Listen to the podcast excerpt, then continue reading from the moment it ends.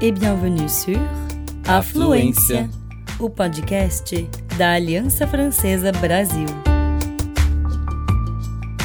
Você está ouvindo Lieu dit, Lugares franceses que contam suas próprias histórias em francês e português.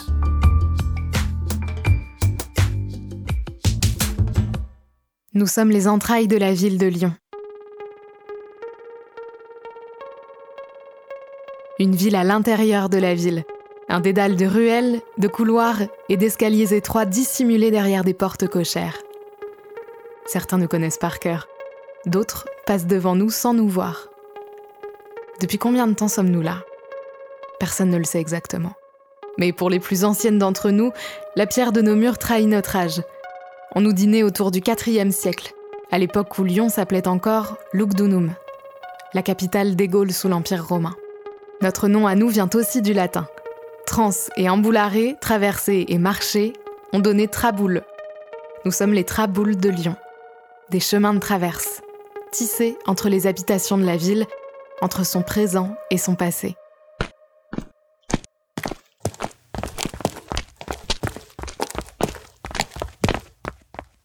Chacune d'entre nous est unique.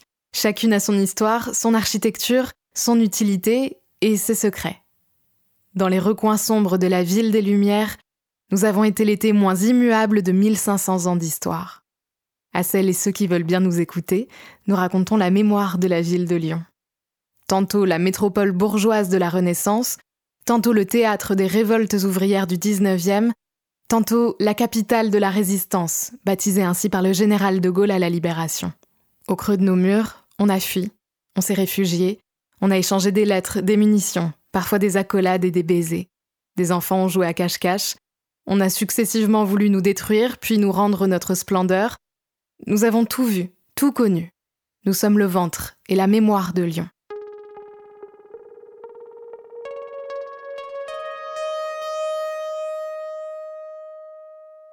J'imagine que vous vous demandez à quoi nous pouvons bien servir. Nous sommes des passages. Et même, pour les initiés, des raccourcis. Lyon est une ville étriquée. Elle s'est élevée entre deux collines, un fleuve et une rivière. Autant de limites naturelles qui ont fait que, pour la bâtir, il a fallu redoubler d'ingéniosité. Puisqu'il fallait à tout prix économiser la surface, les bâtisseurs ont choisi de gagner de l'espace en hauteur.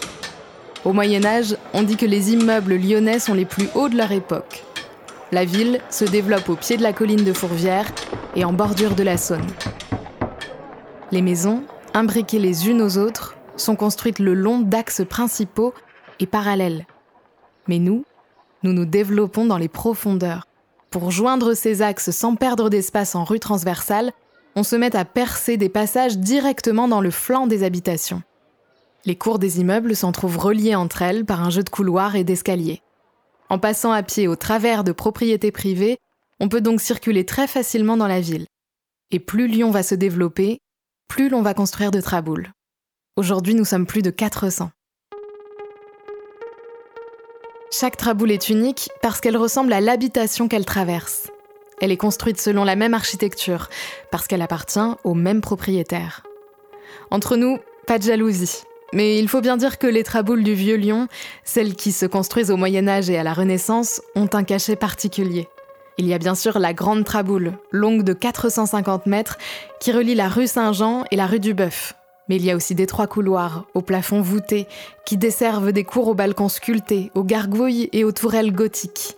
Croyez-moi, c'est à chaque fois une surprise, et un condensé d'histoires d'architecture lyonnaise qu'on découvre derrière leurs portes. Mais ne vous y trompez pas, la moitié d'entre nous n'a jamais connu ni Gargouille, ni Tourelle, ni la bourgeoisie du Vieux Lyon. Je fais partie de celles qui sont nées bien plus tard, dans le quartier ouvrier des pentes de la Croix-Rousse. La Croix-Rousse, c'est la deuxième colline de la ville. Jusqu'à la fin du XVIIIe, elle est réservée aux couvents. Mais à la Révolution française, tous les bâtiments religieux deviennent des biens nationaux, qui peuvent donc être vendus. Une aubaine, parce que Lyon est en plein essor.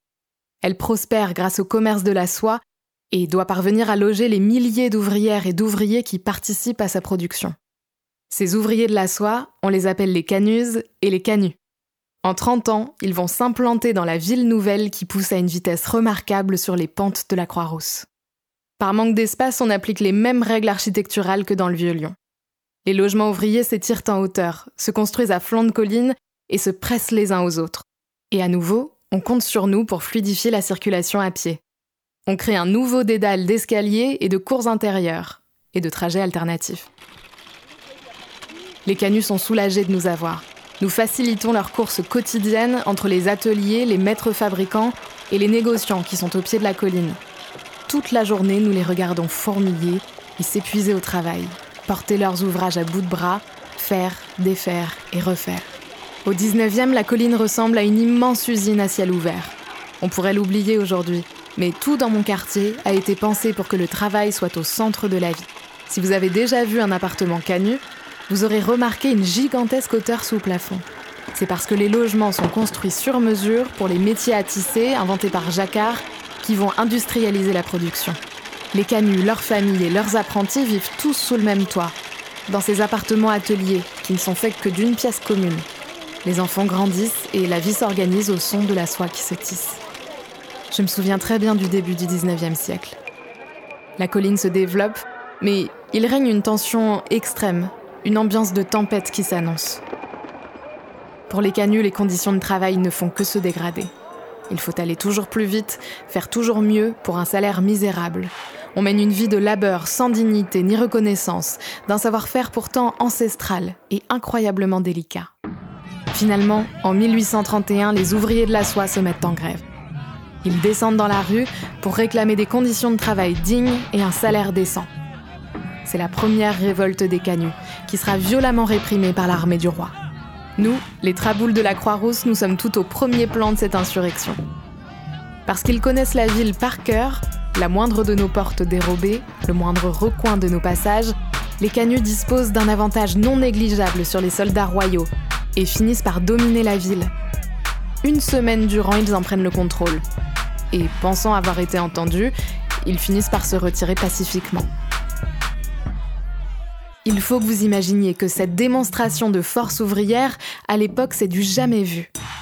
Les cris de joie des canuts résonnent entre nos murs. Et partout en France, en Europe, le récit de leur rébellion nourrit d'espoir d'autres mouvements. Sur les pentes, les métiers se remettent à tisser. Un tarif minimum a été instauré pour rémunérer le travail à sa juste valeur. Mais très vite, les canuts se rendent compte que les autorités refusent de le faire appliquer. Les conditions de vie restent insoutenables. Il faut lutter, encore. Pendant 15 ans, nous avons été les témoins de quatre grands soulèvements. À chaque fois, nous jouons un rôle clé dans leur organisation. Nos cours et nos escaliers sont les berceaux de la révolte.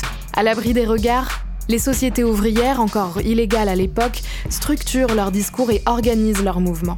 Et parmi ces ancêtres des syndicats, il y a les voraces. C'est d'eux que je tiens mon nom. On m'appelle la Cour des voraces.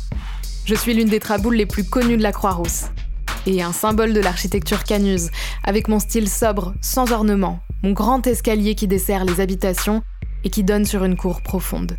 Ma cour et mes trois entrées permettent de se réunir, mais aussi de fuir, de se disperser rapidement en cas de danger. J'entends encore résonner la colère des travailleurs de la soie qui criaient Vivre en travaillant ou mourir en combattant. Je me souviens de tout. De leur détermination, de leur colère, de leur rage d'être entendus. J'ai fait ce que je pouvais pour les protéger mais de leur lutte réprimée dans le sang, les canuts n'ont pas obtenu grand-chose. Pourtant, ils sont restés dans l'histoire comme des précurseurs du progrès social. Leur mouvement va en inspirer des dizaines d'autres, en France et à l'étranger. Notre belle ville de Lyon, quant à elle, a revêtu un statut nouveau, celui de ville rebelle. C'est grâce à son terreau de contestation sociale, bien sûr, mais j'aime à penser que c'est un peu aussi grâce à nous. C'est l'architecture même de la ville qui permet de résister, de se rencontrer et de s'organiser. Comme si nous avions été créés pour cette raison exacte. Notre réseau alternatif court-circuite les axes principaux et par là même le pouvoir en place. En 1940, 100 ans après la révolte des Canuts, notre présence à Lyon va de nouveau être déterminante. En 1939, la Seconde Guerre mondiale a éclaté, et un an plus tard, la France a capitulé. Une majorité de Lyonnais affichent massivement leur soutien au maréchal Pétain. Mais depuis les entrailles de la ville, nous comprenons très vite que d'autres ne l'entendent pas de cette oreille. Entre nos murs, on ne se promène plus, mais on se faufile. On nous traverse furtivement. on s'assure de ne pas être suivi. Derrière nos portes, on dépose nonchalamment quelque chose dans nos boîtes aux lettres, que d'autres viendront tout aussi nonchalamment récupérer. Dans les enveloppes, des armes, des munitions, des tracts et des journaux résistants, ou bien du papier pour les imprimer. Lyon devient le cœur et la plaque tournante de la résistance française en zone sud. Elle accueille les têtes pensantes comme Jean Moulin, chargé par le général de Gaulle de coordonner les mouvements résistants, mais aussi les journaux et les écrivains parisiens qui fuient la capitale. On profite des imprimeurs et du tissu social ouvrier habitués à se mobiliser pour mettre sur pied une presse clandestine foisonnante. Elle s'assure d'informer et de témoigner de la collaboration. Là, comme cent ans plus tôt, la topographie de la ville et notre présence en particulier permet d'en faire le siège du contre-pouvoir et une cachette idéale pour la révolte qui gronde.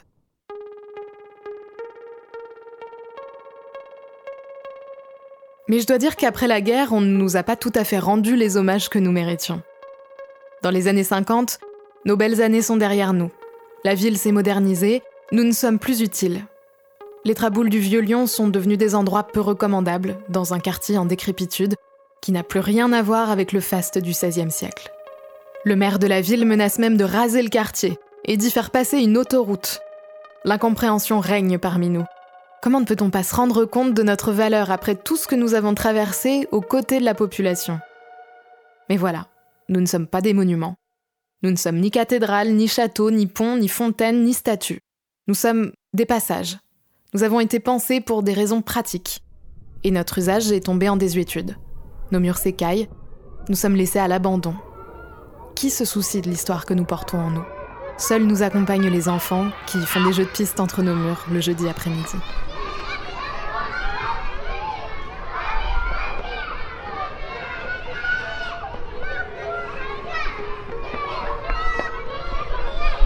Finalement, ce sont les Lyonnais, associations et mouvements étudiants qui nous sauvent du désastre. Ils appellent à conserver et restaurer l'un des plus beaux quartiers de la ville. Dans les années 90, le vieux Lyon reprend des couleurs, des rouges, des roses, des ocres et des jaunes. Bientôt, ces traboules et le quartier Renaissance tout entier, de même que la Croix-Rousse, sont classés au patrimoine mondial de l'humanité par l'UNESCO. Enfin, on reconnaît non seulement notre histoire, mais aussi notre richesse architecturale. Aujourd'hui, touristes et lyonnais pressés continuent d'arpenter nos allées. Dans le quartier Renaissance, des guides bien informés entraînent les visiteurs d'un jour à travers notre dédale. Et sur les pentes de la Croix-Rousse, on raconte l'histoire des canuts.